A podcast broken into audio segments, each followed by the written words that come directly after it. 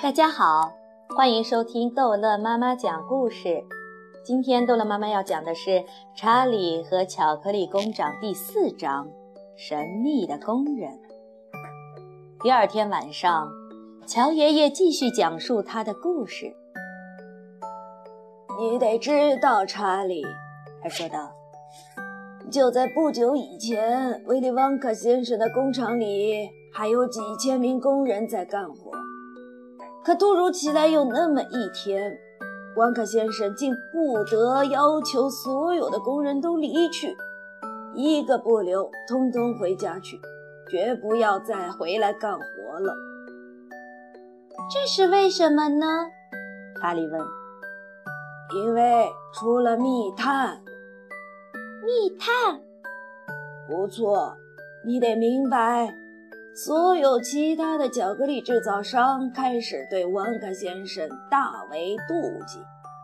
等他们到了厂里，于是他们开始派密探去偷旺卡先生的神秘配方。这些密探装扮成普通的工人，在旺卡的工厂里工作。等他们到了厂里，每一个密探都发现了一种特殊的糖果品种，确切的制作方法。他们是否又回到了自己的厂里，把这种方法讲了出来呢？想必总是那样吧，乔爷爷回答道。因为没过多久，菲克尔戈伯的工厂做出了一种在炎热的太阳底下也不会融化的冰激凌。接着，布鲁德诺斯先生的工厂推出了一种口香糖。无论嚼多久，它的香味儿都不会消失。后来，拉格斯洛先生的工厂开始生产那种可以吹得很大很大的糖气球。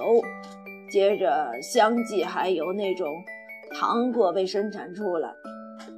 威利旺卡先生扯着胡子咆哮道：“简直太可怕了！我要被毁了！”到处都是密探，我得关闭这家工厂。可他肯定没这么干，查理说。哦，不，他这么干了。他对所有的工人说，尽管他很抱歉，可他还是不得不请他们都回家去。这以后，他就关了所有的门，把厂门用铁链紧紧锁上。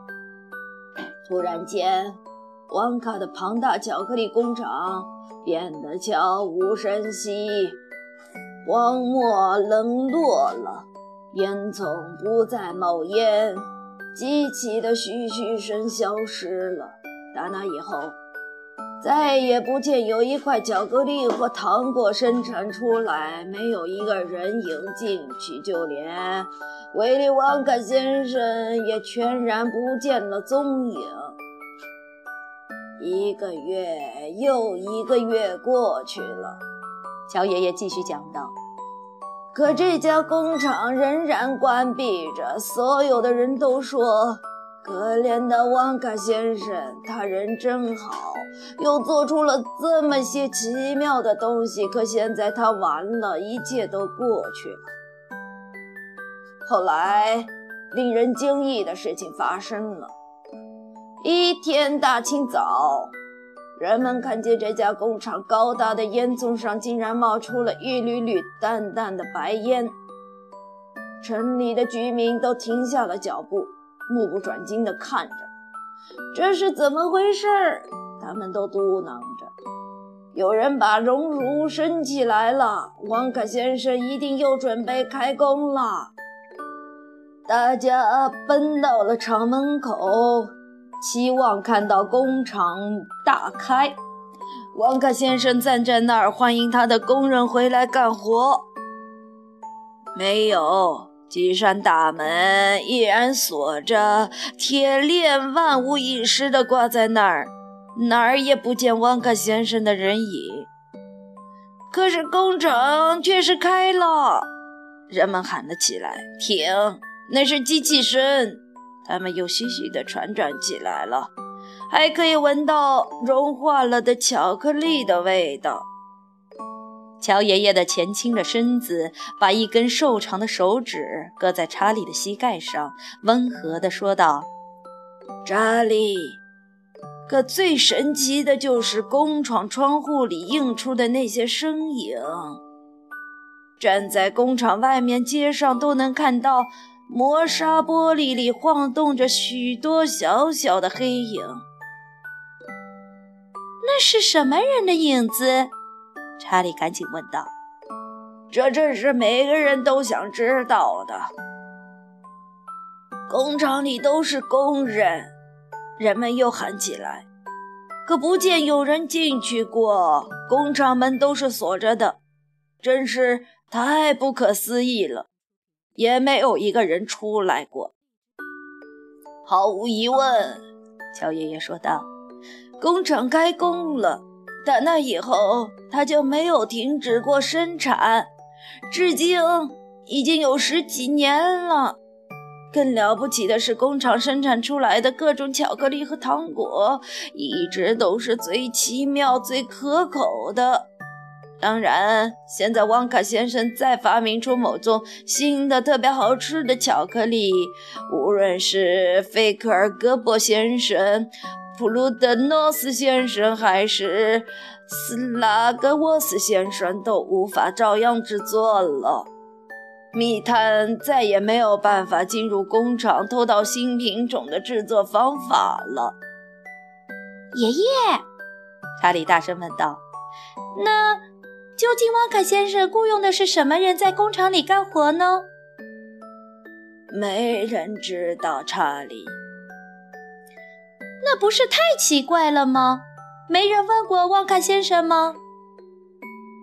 再没有人见过他，他从来不出来。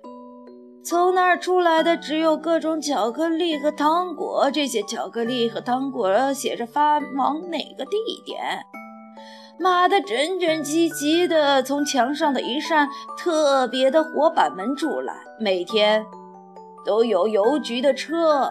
来把它们运走。爷爷，在那儿干活的到底是什么人啊？